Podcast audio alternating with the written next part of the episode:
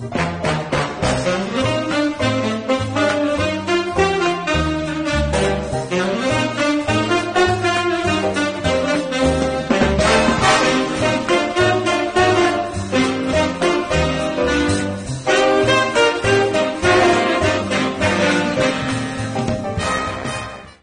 están, señores? Bienvenidos a Wall Street Journal, este programa que habla de todo menos fútbol, este Wakanda deportivo en el cual te saludo con mucho gusto, mi querido Iván. Tenemos todavía cosas de qué hablar a pesar de que se va la NBA. Hay temas del, no el Tech Tuesday de martes, pero algo controversiales todavía en la Federación Internacional ah, me lo ganaste. de Natación. También tenemos situaciones que todavía en el golf hacen eco de los que yo quisiera platicar ahorita que estamos aquí. Eh, también MLB, un poquito de la situación de Kyrie Irving y muchas otras cosas más. Buenos días, Rol. Buenos días a toda la gente del Wall Street Journal. Sí, eh, este es mi último día aquí en el programa. Se acabó la NBA. Nos vemos hasta octubre. Porque de lo otro, no, no es cierto. Sí, vamos a platicar. Yo también tengo que confesar, Rol, este, mi historia. Sigo dolido del domingo. Este, físicamente. Todavía te duele, hermano. Subestimé eh, el 5K por ahí producción les acaba de pasar un video, a ver si lo podemos pasar, porque se dio al final de la carrera, Rol, que me retaron, hubo un pique final, creo que fue el más emocionante de, toda la, de todo el domingo, ahorita lo vamos a pasar. Pero sí, hermano, este, me confié, creí que, que se podía hacer un 5K tranquilo sin entrenar. Grave error, respeto total a la gente que se dedica a esto. No Pero bueno, fuiste el más rápido. Hoy estás pagando las consecuencias como Barney Stinson cuando dijo, este, simplemente corres un maratón. Ahí tenemos, eh, ahí va a venir uno de shorts gris. Lo vamos a ver, ahí vengo yo, ahí vengo yo. Y de repente alguien me dice que qué, yo no me voy a dejar. Y empieza el pique final. Pero en la meta, saludos a, al que me vio la espalda, me la bueno, entonces, suerte, bien hecho. Lo intentó, pero no pudiste. 26-12, Rol. Es un buen tiempo, me dicen. Sí, la verdad, hiciste un tiempazo, carnal. Pero eh, oficialmente anuncio mi retiro de, de las pistas. De las tenemos que correr otra vez, simplemente. Ya no, no sé, no sé, porque mira, Cora no corrió ni 100 metros, porque hasta eran VIP en el estacionamiento. Enrique iba vestido para correr, pero tampoco. Este, el señor Capi menos, nunca ni siquiera pensó en correr. Ayer tú lo dijiste, Lick Guerra apareció ahí, dijo que iba a correr. Y Oye, Lick Guerra si ni siquiera viene a programas de los que tenemos aquí, tú estás esperando que corra antes de que se apareció. Yo creo que andaba perdido. También puede ser que se perdió, pero bueno, este, saludos aquí a Enrique García que va llegando. Aprovecho, repito, me retiro de las carreras para siempre. ¿Por qué? Fue un debut y despedida. Me quiero retirar de la cima, Enrique. No, quiero tener que tocar el fondo para retirar. El primer lugar de, la estación. De la estación. Y el lugar 50, no sé cuántos corrieron. Con qué poco te conformas, mi querido Solís. Mi 26. Con qué poco veneno te ahoga.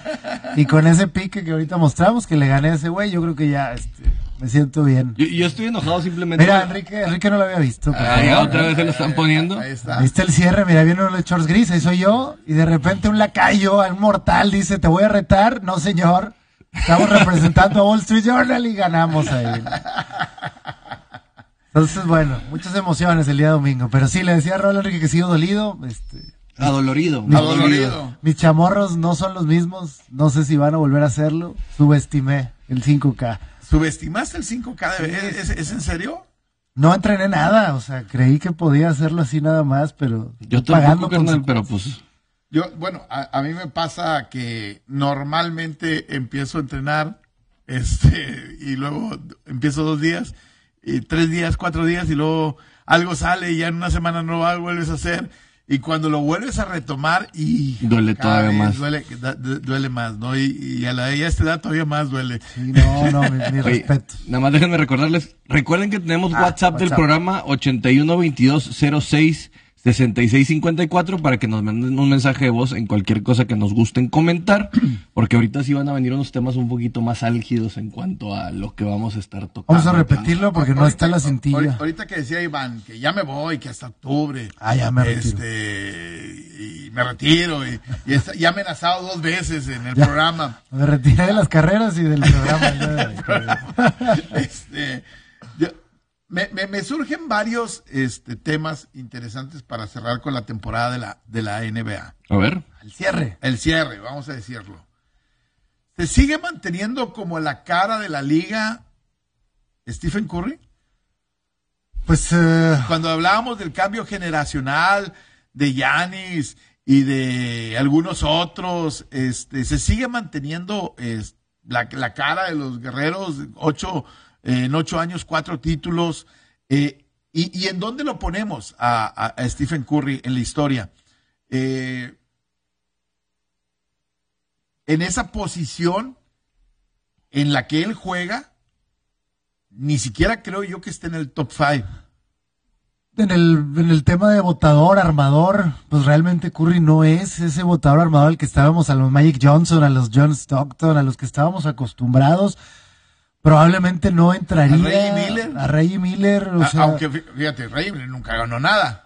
eh, bueno, sí, de hecho, ¿no? Reggie Miller, su mejor historia es cuando le gana a Nueva York, y hay un 30 por 30 de ESPN, pero no, llegó a la final y la perdió por completo. John Stockton nunca ganó nada. Tampoco, el respeto nada más de la liga, de ser un tipo que si lo ves en la calle dices, tú no haces Con deporte. unos shorts sumamente cortos, dicen Este- que era sucio, que pegaba por detrás. Un poquito.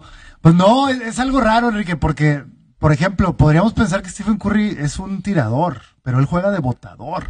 Sí. O sea, él es un armador, él debería estar dando Eh, asistencias. él- él incluso está en la misma posición que Michael Jordan. Bueno, Michael Jordan era tirador también. También. O sea, eh, en el caso de Stephen Curry transformó la posición. Por eso muchas veces en ese equipo Draymond En- Green en- es el que sube la pelota. Es más, hasta Kobe está en la misma. También a veces Kobe armaba, este, el mismo LeBron James a veces es votador cuando Exacto. mide dos metros, ¿no? Ya, ya las posiciones en la NBA empiezan como a Eh, transformarse, ¿no? Hoy vemos receptores que se vuelven corredores, que han cambiado muchísimo También. las cosas, la evolución de los alas cerradas. O sea, Sí. hay una situación en la cual busca, voy a decirlo en palabras del señor Iván Solís, buscamos juzgar el futuro, el, el presente con los ojos del Ah. pasado o viceversa. Y ya es una situación de funcionalidad en la cual yo ya no encuentro los mismos nombres que podríamos saber con los que creció el básquetbol. La comparación directa está extraña. Esto es como el fútbol total holandés, ¿no? Todos hacen todo ahora. Sí, el, el centro ya no es el clásico. El Shaquille O'Neal El Shaquille o el Karim. Karim. o- o ya, ya no es, el, es- ese tipo Hakim. Es que- que, que puede serlo y no, ¿verdad? Pero ya no, ya no encuentras. Ah, vaya, hay tipos tan grandes y tan fuertes, tan atléticos como Yanis, Que pueden, que hacer- pueden hacer cualquier cosa, ¿no? Es que ya no hay una... so- ah, El básquetbol antes radicaba en la sobreespecialización. Sí. Y ahorita se ha vuelto un más sentido de generalización para poder tener una mayor rotación. En el draft ahora buscan atletas. Yo, eh, que yo, yo, puedan. yo en, en esa parte creo que el primero que lo pudo lograr, este, salirse de la pintura, siendo un tipo grande y convertirse incluso hasta en un tirador de campo, no de tres, pero sí de campo, fue Kevin Majeo. La zorra. Sí, claro. La zorra de repente de jugar abajo, eh, allá peleando los tableros y todo lo que tú quieras, se salía y empezó a tirar de lejos. Y la gente no sabía qué hacer. Y, y decía, ah, canijo, ¿y, y este güey desde cuándo acá este, le dio por... y además su porcentaje fue creciendo, ¿no? Y creo que extendió su vida este, dentro de la liga, ¿no? Sí, después recordarlo también como coach de los Houston Rockets. Lo Sí. hizo bien, pero se quedó un poquito en la, en la mira. Pero sí, era de los primeros que transformaban estas posiciones. Yo no creo incluso, Enrique, que en aquellos tiempos los centros ni siquiera practicaban los tiros de campo. O sea, era mantente aquí en tu gancho Mira, y en tu simplemente el posteo. centro de, de Shaquille O'Neal, o sea, ni siquiera practicaba los los tiros, tiros libres, ¿no? Te quedaste de toda la vida. Pero bueno, respondiendo a la pregunta inicial, lo que he visto en podcast, en la media, muchos expertos dicen, después de esto, Stephen Curry ganó unos 10, 15 lugares en la historia. O sea, de estar en un top 20, de repente ya hay quien lo pone en el 10. top 10. O sea, de repente ya dices, oye, transformaste el juego, eres el mejor tirador de la historia, cuatro anillos en ocho años, tú siendo el MVP, el líder, de repente Te quitaron jugadores y, y seguiste ganando. te quitaron jugadores, tú mismo te lesionaste dos meses antes de estos playoffs, no eras el favorito y, y bueno, pues sacaste la casta y, y demostraste. Y también sabes que Enrique, el tipo es, un, es, es humilde, o sea, realmente a veces hasta hay quien dice que le falta personalidad. Porque... Yo, yo creo que eso lo, lo, lo trató de cambiar él en esta final. Cuando empieza a, a ma- maluquear ahí, de que si, si váyanse a dormir, que el anillo y todo ese tipo de cosas, él trató de cambiar esa narrativa tratando de ser un poco más determinante. determinante en, esos, en ese sentido. Sí, ¿no? meterse con Boston creo que siempre puede vestir más por, por, por cómo es la gente de ahí, de, de Sí, esa claro. ciudad. Recordar en 2015 este mismo equipo, bueno, con, con esta con esta base eh, logra su primer campeonato. Después viene Kevin Durant. Sí. Y mucha de la crítica a Stephen Curry fue que le diste el equipo a Kevin Durant. O sea, era tu equipo, tú eras el chavo de casa. Llegó una superestrella y tú te hiciste un lado. Para él fue como yo voy a hacer un, yo, yo me voy a hacer un lado porque yo quiero ganar. Pero alguien, mucha gente lo criticó decir le entregaste tu equipo al, al que llegó de afuera. Sí, perdiste el liderazgo. Perdiste el liderazgo y ahora vuelve a demostrar que este es mi equipo, yo soy el líder y bueno, pues creo que los números y los resultados ahí están. Es que a veces eh, dentro de esta parte, ser líder, de- tienes que dejar pasar al que está en el mejor momento, ¿no? El mismo juego, el que trae la mano caliente. Y si en ese momento Durán eh, tenía la mano caliente y era el que podía, pues e- es parte de, de esa humildad y esa eh, necesidad de, de dale, güey, o sea, no pasa nada. Hay quien como que espera a este macho alfa, ¿no? Que no permitas que, que llegue Es- otro y eh, que- exacto. tenga que haber una lucha, pero el tipo pues ganó dos campeonatos haciéndose un ladito y ahora vuelve a demostrar que él puede ser el líder. Yo no sé si está en el top 10, pero en un top 15, en un top 12, probablemente estaría debatible de que sí pudiera entrar alguien como Stephen Curry porque sigue dando de qué hablar. O sea, su carrera todavía no acaba, le quedan Es- dos, tres años. Desde mi punto de vista es uno de los jugadores más disruptivos de la NBA. Trastocó completamente su un sistema de eficiencia ofensivo. Eh, mucha gente, reitero, o sea, esta añoranza del pasado creo que no es el mismo básquetbol, no es el mismo deporte en general. Yo, yo sigo juzgando el golf, el tenis, todo, ya lo, lo ha dicho muchas veces el señor Enrique García, y me quedo con épocas. Y creo que el básquet, por lo menos después de hace unos 10 años, creo que ha cambiado muchísimo. Y él es el referente de esta nueva época, en el cual inclusive el prototipo del jugador viene a ser desde otra, desde otra manera. Así que Viene a manchar un poquito, Rol, el legado o la época de LeBron James, porque le quitó no, tres no, no, finales. un poquito, ¿eh? O sea, lo- un, un un mucho. mucho, ¿no? Un mucho. Y ahora Porque tiene los ¿cuántos mismos anillos. Eh, Es a lo que voy. cuatro. ¿Cuántos tiene? Los mismos. Entonces, yo creo que sí viene, y, y en esa parte que decía ahorita Rolando, de trastocó el juego y cambió el juego. Este, que a mí no me gusta ese tipo de juego, sigo insistiendo. Este. Ya lo respetas un poquito más. Poquito. No, siempre, siempre me pasa que hay jugadores que me caen gordo durante mucho tiempo y cuando al final de ves los logros de su carrera, terminas por doblarte y decir, ¿sabes qué? Hacer una reverencia y señor, eh, tú usas toda la razón y, y mereces todo, todo mi respeto. Y me puede pasar con desde tipos como Floyd Mayweather hasta jugadores como John Elway en, en, en algún momento que este lo atacabas porque "Ah, es que no puede ganar o no puede eh, o Jim Kellys eh, y que al final cuando ves ya el legado que van dejando este tienes que más que aplaudirlos tienes que reconocer que hicieron una época hoy lo de Stephen Curry no me puede caer bien porque tira de donde sea y, y a veces le quita un poquito de valor a, a- a- a, vaya, a hacer una táctica para defender y que no te metas a la pintura y todo ese tipo de cosas. Y un tipo a 15 metros está, está tirando y dices tú, bueno, no, no te entiendo. ¿ah? Sí, sí, sí. Yo, yo me pasó lo mismo con Stephen Curry. Ya ahorita digo, pues hay que disfrutarlo. Le quedan dos, tres años y estas cosas igual y no se repiten. No sabemos qué pueda pasar en el futuro, ¿no?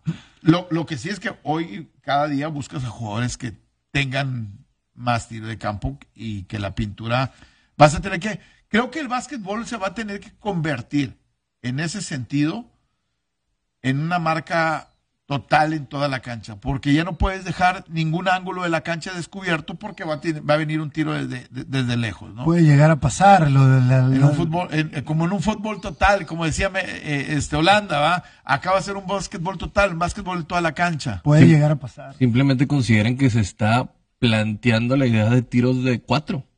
Por lo que ha logrado esta, Claro. o sea, los Dame Lillard, los Stephen Curry, todo lo que ha habido. O sea, estaríamos viendo que se agregaría un sentido de mayor Ahora, diferenciación. la, la, la pregunta, y ayer me, me lo hacía yo mismo y, y me trataba de contestar.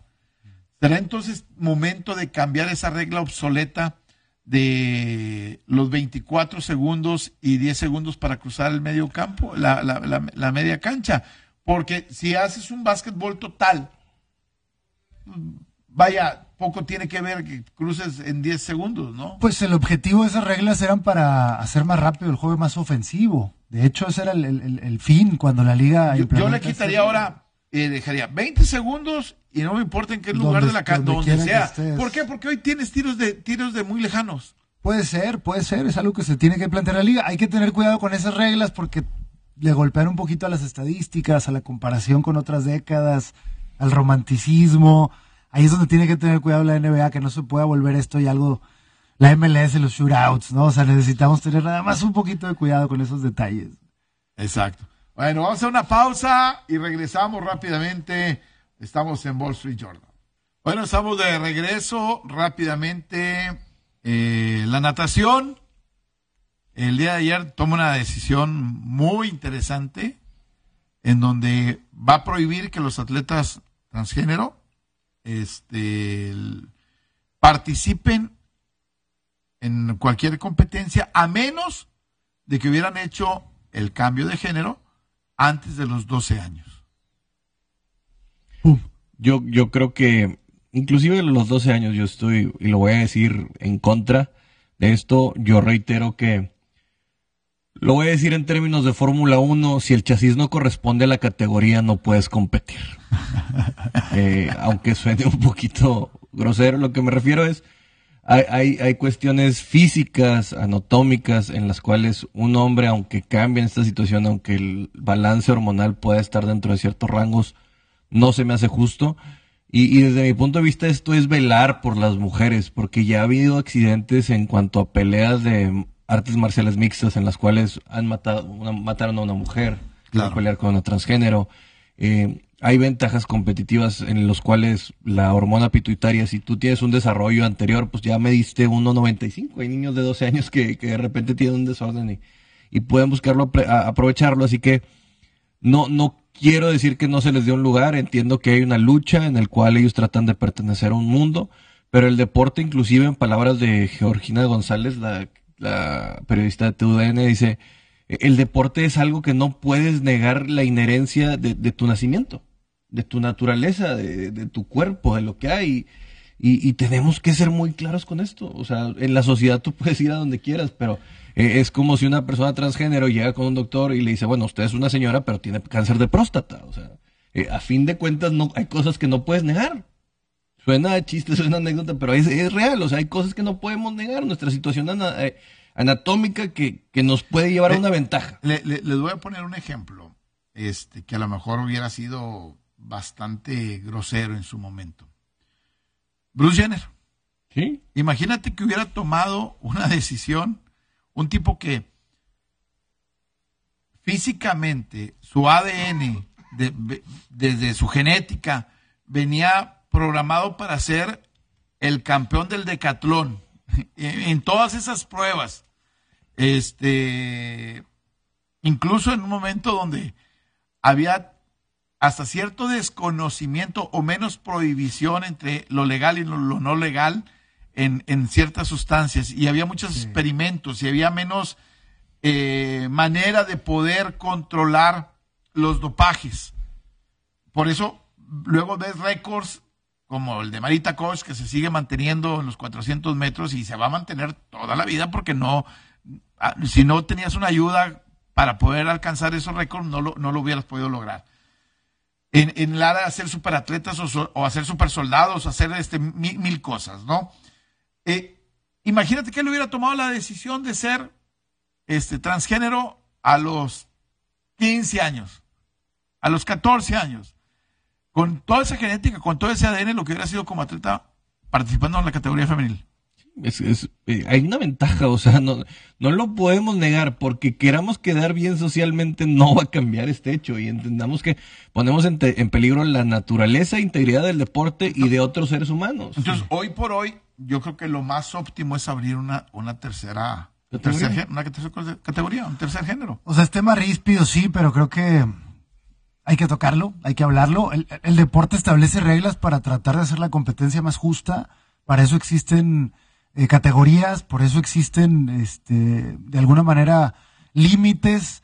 Y en este tema sí se antoja eh, que, que se puede llegar a volver injusta esa competencia y creo que hay que proteger eh, la justicia del deporte. Iban media dos metros y cacho. Sí, no. O sea, el promedio de lo que le sacaba en velocidad y la, todo es... la nadadora que de alguna manera abrió toda esta polémica es Lia, Lia Tom- Thomas, si no me equivoco, este, que ella sí rompió récords a nivel eh, NCAA. Eh, Megan Rapinoe, esta futbolista doble campeón del mundo en fútbol, este, abiertamente declarada gay y que también siempre toca estos temas y agarra esta bandera, habla de que muéstrenme dónde están esos récords que están rompiendo las trans, o sea, la, la- la comunidad transgénero, que si, si en verdad es cierto que están dominando todos los deportes. Puede que sí, puede que no, pero sabemos que la tendencia indicaría que hasta hacia allá nos podemos mover y creo que tenemos que evitarlo antes de que eso pueda No, llegar. imagínate en box, simplemente lo voy a poner así fácil. Sí, en box, Una mujer, tú la puedes castigar al, al torso y es mucho más doloroso que un hombre que se transforme, tiene mucho más masa muscular, puede ser mucho más magro. Las mujeres batallan muchísimo más para reducir su, su índice de grasa corporal. Lo voy a poner en el golf. Hombres de 1.75 pueden llegar a pegar. 1.78 vamos a poner a Robin McElroy, drivers de, un- de 360 yardas. Y para ver una mujer que le pueda pegar arriba de las 300 yardas, tuvimos que ver una Michelle Wick que medía casi 1.90. O sea, esta situación, sí hay un diseño en el cual potencia tu cuerpo siendo, o sea, teniendo una construcción masculina, que si después cambias hacia el otro sentido, y hay que decirlo, o sea, imagínate, se mete un hombre, o sea, estamos viendo que compitió en, en pares 4 de 520 yardas, y luego te vas al de mujeres, que probablemente estén en 440 yardas, pues va a ser muy fácil que lo pudiera aprovechar él. Y lo que comenta Enrique creo que es la solución. O sea, cuando hablamos de derechos, la, la- la conversación se puede volver un poquito más tensa. No estamos diciendo que no puedan competir, No. simplemente que Abre, compitan abre su, abre su categoría. en una categoría donde la competencia sea como, justa. como, ¿no? como, y lo digo con todo el respeto que me merecen, dentro de los paralímpicos hay categorías. Hay categorías, si te falta un brazo, si no te falta un brazo, si puedes tener cierta movilidad en, en las piernas o no puedes tener movilidad en las piernas. O sea, vas poniendo Si es neuronal, si Eh, es de eh, una- eh, un eh, tema de amputaciones o de carencia. Exactamente. Si utilizas una prótesis, si no utilizas una prótesis. O sea, todo este tipo de detalles que las tienes que ir calificando y que las tienes que ir valorando para que sea una competencia más justa y más pareja. Aquí creo que tendría que ser, desde mi punto de vista, algo similar. ¿Sí? Por eso, en algún otro momento, este, viste que se cuestionaron, por ejemplo, a la sudafricana esta que ganaba los, los 800 metros, este, y que fueron tras ella, Caster Semeña, este, para tratar de, de, de ver si era realmente mujer o era, o, o- era hombre, ¿no? Este, que resultó, pues, si, si es mujer. Ahí luego decían, no, es que es hermafrodita, este, y tenía una serie ahí de, de- de situaciones, ¿no? Eh, también el fútbol, el tema de los africanos, que si nacen, que si los registran, que si son mayores en las Olimpiadas. Pues justamente de eso se trata, ¿no? De tratar de hacer más justa la competencia. Hay ventaja de alguien que es mayor. Entonces, creo que aquí también sabemos que físicamente existe una ventaja. Ni modo, es un tema rispio y Que por cierto, en la película de Adam Sandler sale el tema, ¿no? ¿Y cuántos años tienes? 22. Ah, Y- con- y- con y- Boban. Boban Marjanovic. Y, y- y llega, y, y llega el hijo. ¿Y qué edad tiene tu hijo? Doce. 13. lo tuve a los 12 años. Pero bueno, ahí, eh, Hustle, la película de Netflix, que ya la vio Enrique. Está, es- está buena. Está, está, está, está- Oye, otro de los temas que a mí me molesta mucho es el tema de la narrativa que está teniendo la prensa americana contra la Liga Saudí. Eh, uno de los cuestionamientos que hubo en, en este sábado de US Open, o fue el viernes, se les preguntó, eh, tú, eh, ¿se entrevistaron con alguna organización para la defensa de los derechos humanos con lo que están haciendo ustedes? Señores, basta de esta doble moral, de esta bandera. A ver, vamos, vamos a considerar, el golf ha tenido cuestiones metidas con los árabes hace mucho tiempo, vamos a decirlo. El HSBC, HSBC Open, el HSBC, se juega en Abu Dhabi. Y Rory McIlroy no andaba diciendo nada que estuvieran manchadas de sangre todas las construcciones por el tema de inmigrantes. Ah, Ahora, ¿cómo esto va a hacer que exista una reacción ya por parte de la PGA? No, y todavía no acabo, me faltan todavía un chorro. Dale, ver, dale, dale, dale. De todas las financieras que patrocinan al PGA en el 2008 hicieron una crisis mundial y no les preguntaron si era eh, políticamente correcto tenerlos. A ver, le vas a ir a preguntar a Abraham Manser, oye, acerca de, oye, ¿te ¿estás checando las cosas en Arabia? Papá, él tiene que estar abogando por los inmigrantes mexicanos que hace dos años metían en jaulas cuando los deportaban a los niños. Ah, qué bonita la doble moral cuando hay que meternos. Porque claramente viene esta narrativa de la PGA para estarlos cuestionando en un evento que no es. Porque los vamos a estar los viendo, cubriendo, viendo cubriendo estos eventos, también estos mismos periodistas que van a hacer del live para pedir acreditaciones. Basta. ¿Cuál es el sentido de esta persecución? Ay, cuando, cuando Justin Thomas dijo la palabra fag, que significa marica, vamos a decirlo esta palabra, lo persiguieron todos. Cuando Tiger Woods salió su escándalo, salieron los de Augusta a decirle que, estaba mal y que era, que era una vergüenza para todos. Entiendan los jugadores. Todos estos que tú estás defendiendo del PGA Tour no son tus amigos. Simplemente mientras la vaca siga dando leche te van a seguir ordeñando.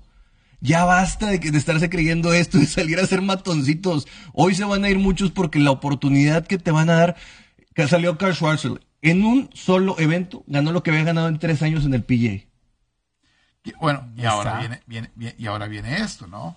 El tratar de, vamos a replantear para hacer, hacer nuestros torneos ahora sí más lucrativos para los jugadores. O sea, quiere decir que entonces durante muchos años me estuviste jodiendo, pagándome por debajo de lo que podías haber pagado y haciendo negocio tú y no y no tanto no tanto yo. La competencia por eso es sana, porque te saca de tu zona, porque te obliga a hacer algunas cosas. Y, va a haber un nuevo cambio en, en, en el tour, en el calendario del tour para el 2023 para tratar de hacer menos eventos. menos eventos y más lucrativos. Eso es lo que te estoy hablando. Y ahora resulta que si hay dinero, ahora resulta que, que si hay situaciones en las cuales, cuales puedes más estar manejando. Y es, ay, no, ahora sí estamos buscando. Entiéndalo, no son sus amigos. Ustedes son dueños del tour, jugadores. Ustedes.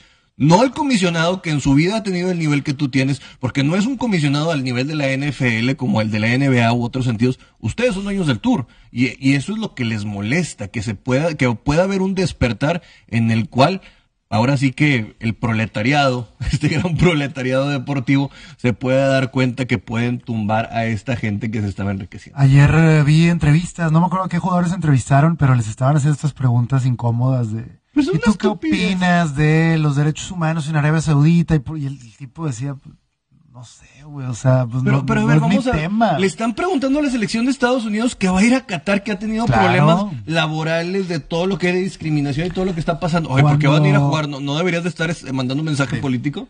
Y, ahora empiezas a, cuestionar el dinero, ¿no? Eh, ¿Cuánto has ganado en una temporada, en un año solo? Eh, y Scotty Scheffler 12.8 millones. Pero porque ha tenido una, una racha increíble Scotty Scheffler, o sea, es el número uno que más ha ganado en esta situación. O sea, y luego Jordan Speed en 12 millones en el 2015, el BJ Singh, que en su momento en el 2004 10.9, pero fíjate, estamos hablando de que no existe una gran variación en lo que tú puedas ganar en un año. Y que puede, tienes que ser de un nivel de dominante, Enrique, increíble. Lo segundo es que hay que considerar que, todos estos tipos, o sea, tenían un, calibre muy, muy fuerte en su momento. Lo otro, se acaba de dar la bolsa más importante en el golf, 3.5 millones de dólares al ganador del US Open. Sigue estando un millón trescientos mil dólares por encima el otro y que sigue obteniendo ganancias. Vi, una, una, una, nota donde decía es que los jugadores de golf tendrían que estar agradecidos no por lo que ganaron eh, dentro de la PGA, sino por lo que han ganado fuera dentro de la... Pero eso lo hizo Tiger, eso lo hizo eh, eh, No lo hizo el PGA. Lo hicieron las figuras como... O sea, no, pero dicen, el, el, tú ganaste dinero porque ganaste en mis torneos, porque ganaste en mi... porque yo te hice grande dándote el aval ah, prácticamente. No, no, no, la narrativa la crearon tipos como Phil Mickelson, que tenía una personalidad sumamente importante. Tiger, aunque era una persona sumamente, bueno, es una persona sumamente antipática entre los medios, bueno, más cuando dominaba, pues era otra cosa. No por eso Nike, cuando tenía 20 años, lo fue, le mandó un avión. O sea, e, el PJ se está tomando medallitas que no son de ellos y que tienen que entender que tiene que ver con venir una reconfiguración. Ojo, vean el ejemplo de la MLB un mal comisionado te parte las cosas. Un buen comisionado, como es Adam Silver, las impulsa mucho más. Y es dificilísimo ser congruente 100%. Si le buscas todo, el dinero, todo el dinero de deportes está lleno de sangre. Si le buscas en tres, cuatro niveles, vas a ver que hay alguien detrás que hace algo mal. Pero no podemos juzgar con esa vara. No, a lo que voy yo no es eso, pero a mí lo que me molesta son narrativas orquestadas por parte de la PGA Claro. buscando, y- o sea, ¿por qué no lo hiciste? Déjalos ir a tu evento y ya, ah, no, me voy al evento de la USGA y mando a este tipo que, que estén comentando cosas que son realmente estúpidas, o sea, no, no veo esta situación en la cual tengas que comentar, oye, a ver, vamos a ver, vamos, eh, de, de cierta manera, no tendríamos que cuestionar también a la UEFA por toda la cantidad de dólares que han llegado. La vida. Que, que, que, por cierto, hablando de la UEFA y hablando del fútbol, dijo el, el presidente de la FIFA, para el 2026 Está loco. No sabe lo que habla el señor Infantino. Infantino, o sea, el fútbol va a ser el deporte número uno de los Estados Unidos. Señor, la su- NFL están muertos, muertos atacados de la risa. güey. su mundial se va a jugar en puros estadios de NFL. No tiene uno solo, uno solo en esta liga creciente que se llama MLS para que puedan jugarlo. Así que cállese la boca, lústrese esa pelona, tómese ácido fólico y no vuelva a decir declaraciones tan estúpidas. Yo creo que está creciendo más el deporte americano fuera de Estados Unidos de lo que eh, probablemente el fútbol pueda llegar a penetrar en Estados Unidos, a pesar del tema de la MLS, porque si quitamos a los latinos, yo no sé qué tanto el americano esté adoptando con esta pasión el fútbol soccer. ¿no? Pues no, no ha sido duda. todavía un éxito. Por ejemplo, la Champions no ha sido todavía un éxito. A pesar de que NBC también transmite la Liga Premier, no está siendo un éxito. Entonces, el, el fútbol mexicano a través de las cadenas de televisión allá como Telemundo, como, eh, no sé, Fox Deportes o el mismo Univisión o TUDN, como ahora le, le- le llaman, Sí. ese, son los que tienen más altos, eh, y incluso hace ratito lo, lo, lo discutía con el señor Alfredo García, cuando tocábamos un poquito ahí el tema, decía, ni siquiera van a rebasar, a- rebasar al béisbol. Digo, es que al béisbol ya lo rebasaron. Al, al- el béisbol de grandes ligas mete un evento en televisión abierta nada más que lo transmite Fox el fin de semana. Nadie más transmite béisbol de grandes ligas en, en televisión abierta. Y pareciera que no, pero las cadenas como Univisión y Telemundo que meten fútbol mexicano tienen mejores índices de audiencia que ese partido de béisbol. Ah, es que el béisbol este, lle- lleva toda una maquinaria detrás de, este, dentro de lo que es, cómo se transmiten los juegos a nivel regional y todo ese tipo de cosas. Estoy de acuerdo, pero al final creo que el único deporte al cual el fútbol se ha rebasado, y esto es algo triste porque es el deporte nacional, según ellos, es el béisbol. Sí, Y el hockey, va. Pero el hockey a mí me parece que es otro, es otro, otro cantar. Es otro cantar. Vámonos a corte. Tenemos pendiente. Este, estamos en Wall Street Journal. Aquí hablamos de todo. El talk show deportivo, señores. Ya estamos de regreso en Wall Street Journal y complementando el tema de la Live Golf Tour. Brooks Koepka probablemente se anuncia que también se estará sumando a esta gira de los dólares arábicos. Otro Han más de regreso también a través de, de- de- de radio. Fuerte, ¿no, Enrique? Se siguen sumando nombres importantes, nombres carismáticos, nombres que jalan marca. Pues van a tener que abrir el, el- el- el mercado, van a tener que abrir la chequera, la, la- la PGA, y Creo van que- a tener que cambiar cosas. Creo que lo inteligente de la PGA debería de ser cuánto voy a perder por nombres y cuánto debería yo decir, ¿sabes qué? Mejor vamos a juntarnos, vamos a hacer algo complementario, una narrativa en la cual compet- competimos o, o competimos, como dice mi querido Iván Solís, y vamos a llevar la, la- la- la- fiesta en paz para Sí. que no perdamos todos y que nuestros dos seriales... eh, porque puede decir la PGA, mira, no necesito subir tanto los sueldos, yo sigo manteniendo, hacemos un calendario complementario y, y nos damos a esto, porque si no, pueden ser muchos nombres los que están saliendo y que yo creo que no contemplaban esto. No, de que no lo contemplaban, no lo contemplaban. Y mucho menos en los patrocinadores en un momento determinado lo van a contemplar. Porque tú no puedes subir al patrocinador de, de la noche a la mañana Oye, necesito 15, dólares, 15 millones de Sí, dólares para más. retener, para retener el talento, ¿no?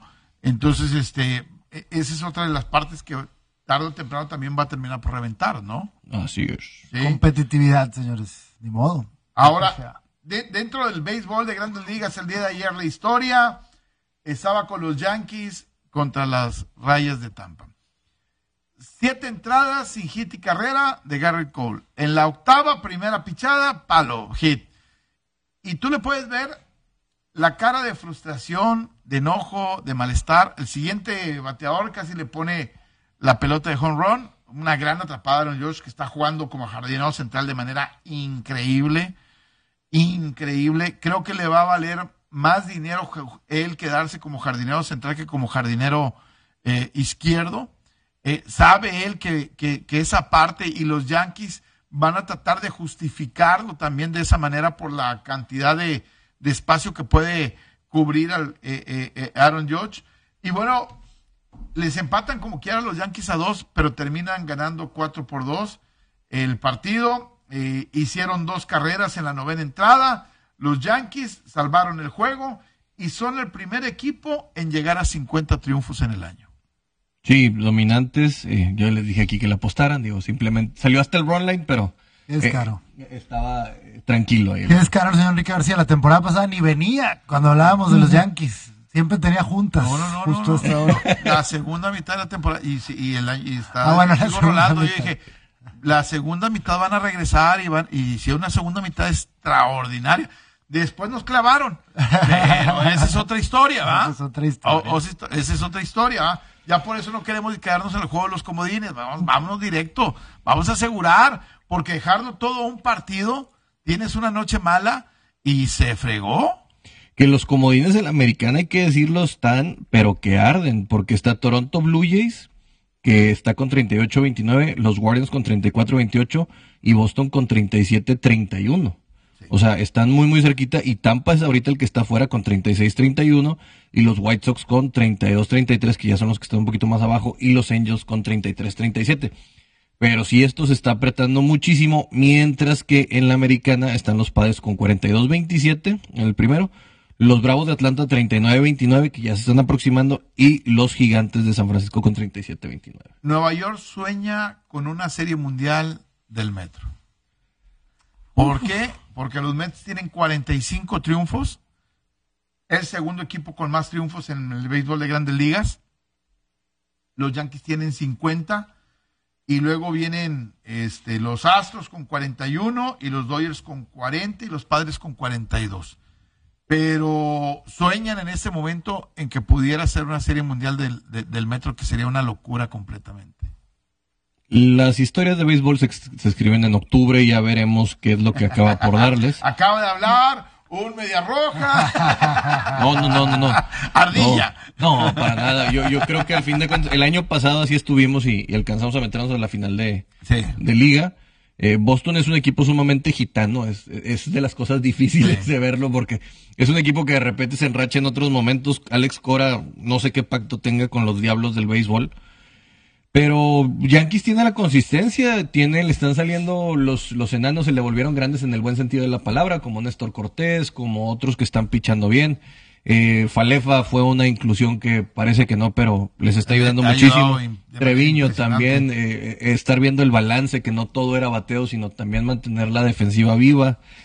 Y pues mira, los Dodgers también pueden ser una fiesta, San Diego también, o sea, hay muchos equipos, los mismos eh, Atlanta Braves el año pasado tenían punto tres de posibilidades de ser campeones antes de la, de la fecha de cambio y vamos a ver quién va a ser agresivo en esta, porque hay dos equipos que yo creo que pueden volverse caballos grandes por lo que pueden aspirar dentro de la americana y los tienen en la misma división los Yankees. O sea, si Boston y los Blue Jays apuestan por picheo que puedan traer, les podría pues les podrían hacer competirles y hacerles daño. No a lo mejor en, el tema de la división, porque ya traen mucha ventaja, pero en el tema ya de los playoffs que, que puedas conseguir algo. Y por el otro lado, en la americana, ya Dodgers ya no veo por dónde pueda traer algo. Tiene que quedar con el equipo y que, que, tengan. Tienes que hacerlo funcionar. es como los rayados de aquí. Ya, lo que tienes, tienes que hacerlo funcionar, papá. Y mientras que los Giants sí veo que pudieran llegar a tener algo por ahí, o los Mets, pero los Mets, la, la expectativa que tenemos muy fuerte es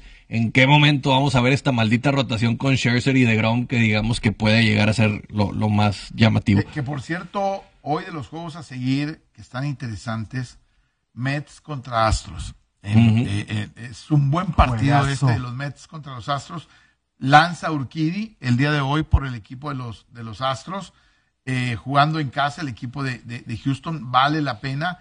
Mucha gente, por cierto, creo que es el 30 de junio, si mal no recuerdo, juega Yankees y Astros en, en Houston. y por ahí hay mucha gente que es un solo partido, se- se- está buscando este cómo, cómo lanzarse. Creo que es un, es, una- es un buen momento para hacerlo y hay que planearlo con tiempo. Falta Sí, mucha gente está todavía- esperando que venga Yankees a, a- a- aquí a Houston. Houston. ¿eh? Hay- Hay que decirlo, este, le hace bien a la MLB el béisbol que Yankees esté ahí, como protagonista, como antagonista, como lo queramos ver.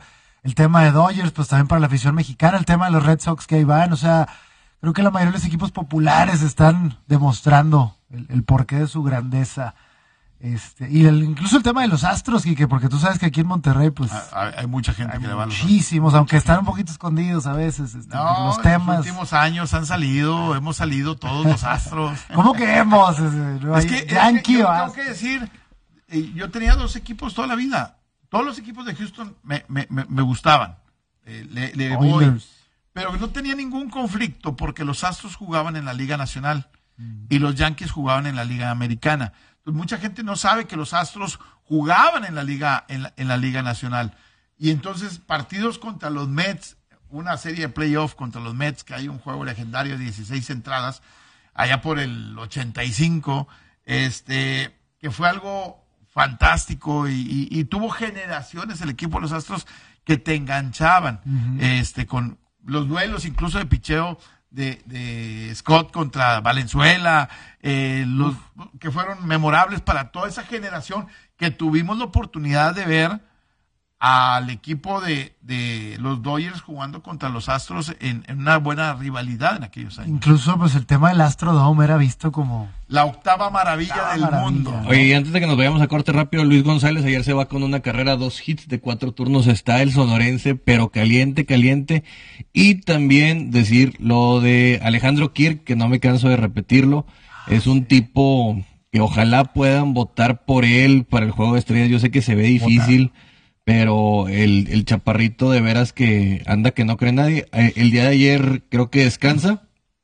Pero sigue, sigue dándole con todo el, el, otro, el tijuanense. Oye, nada más también para cerrar Tech Tuesday, la MLB ya está probando el robot Umpire. Ya había sido probado en, en ligas menores, Ya pero un está día, en Triple A, o sea, ahí va. pero un día se desconectó y luego ya no sé se, se desconfiguró. O- ojo con esa recomendación que le voy a dar. Para mucha gente es un juego seguro el de Gonsolin, que tiene 8-0 con 1.42 de carreras limpias con los Dodgers, contra los Rojos de Cincinnati, que va Male con 2 y 5 y 4.46. Voy con Cincinnati. Ah, en contra de... Voy con Cincinnati. Ya le toca una, ya le toca una a Gonzolin. Sí, o sea, por la pura ley de las probabilidades. ¿verdad? Aunque es un rival a, a modo, este, no sé, tengo, tengo esa sensación de que el día de hoy le toca una mala salida, de que la ley de las probabilidades le, le- va a pegar, y los rojos llevan cuatro derrotas de forma consecutiva, algo que ya no les había pasado, llegar a cinco derrotas de forma consecutiva, este, creo que puede, puede darse, ¿ok? Bueno, vamos a una pausa, regresamos rápidamente. Bueno, estamos de regreso, este, y a petición de- del público NFL. NFL. Nos quedan, me siento como, Seis minutos. como Iván, este, en temporada de NBA, con Tienen, seis minutos. tienen sus cinco minutitos de NFL. Cinco minutitos de NFL. Eh, Chase Claypool dice que está entre los mejores tres receptores de la NFL. Vato, no sabe ni leer el reloj de juego y andas diciendo eso, carnal. O sea, alguien de los aceleros que le mande un psiquiatra a este vato. ¿Eh? No, No. que primero que le manden un coreback, güey. Sí. Para, que, Bien. para que le llegue la pelota. ¿Sí? Porque si no te llega la pelota, güey, entonces va a ser.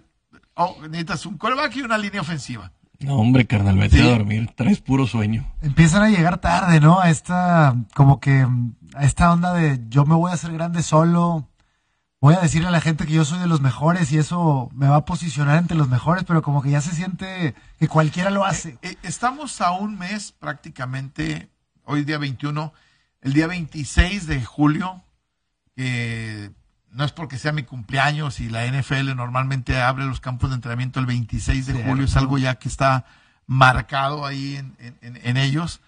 Este, estamos casi a un mes de que arranque ahora sí ya el entrenamiento normal de todos los equipos, que reporten novatos, que reporten veteranos y que se entre a la, a- a la pretemporada. Los cinco mejores receptores en la NFL en este momento, desde mi punto de vista, tienen un signo de interrogación. No sé qué va a pasar con Davante Adams, con el equipo de los Raiders. No sé si va a tener el mismo impacto no jugando con Aaron Rodgers. No sé qué va a pasar con Tyreek Hill. Ahora, eh, con Tua Tagovailoa como mariscal de campo, no es lo mismo tener a Patrick Mahomes que tener a, a Tua. El mismo desarrollo de Tua a lo mejor puede ser mucho mejor teniendo a, a, a Tarek Hill. ¿Quién más lo puedes poner dentro? De Andre Hopkins, que estaba dentro del top 5.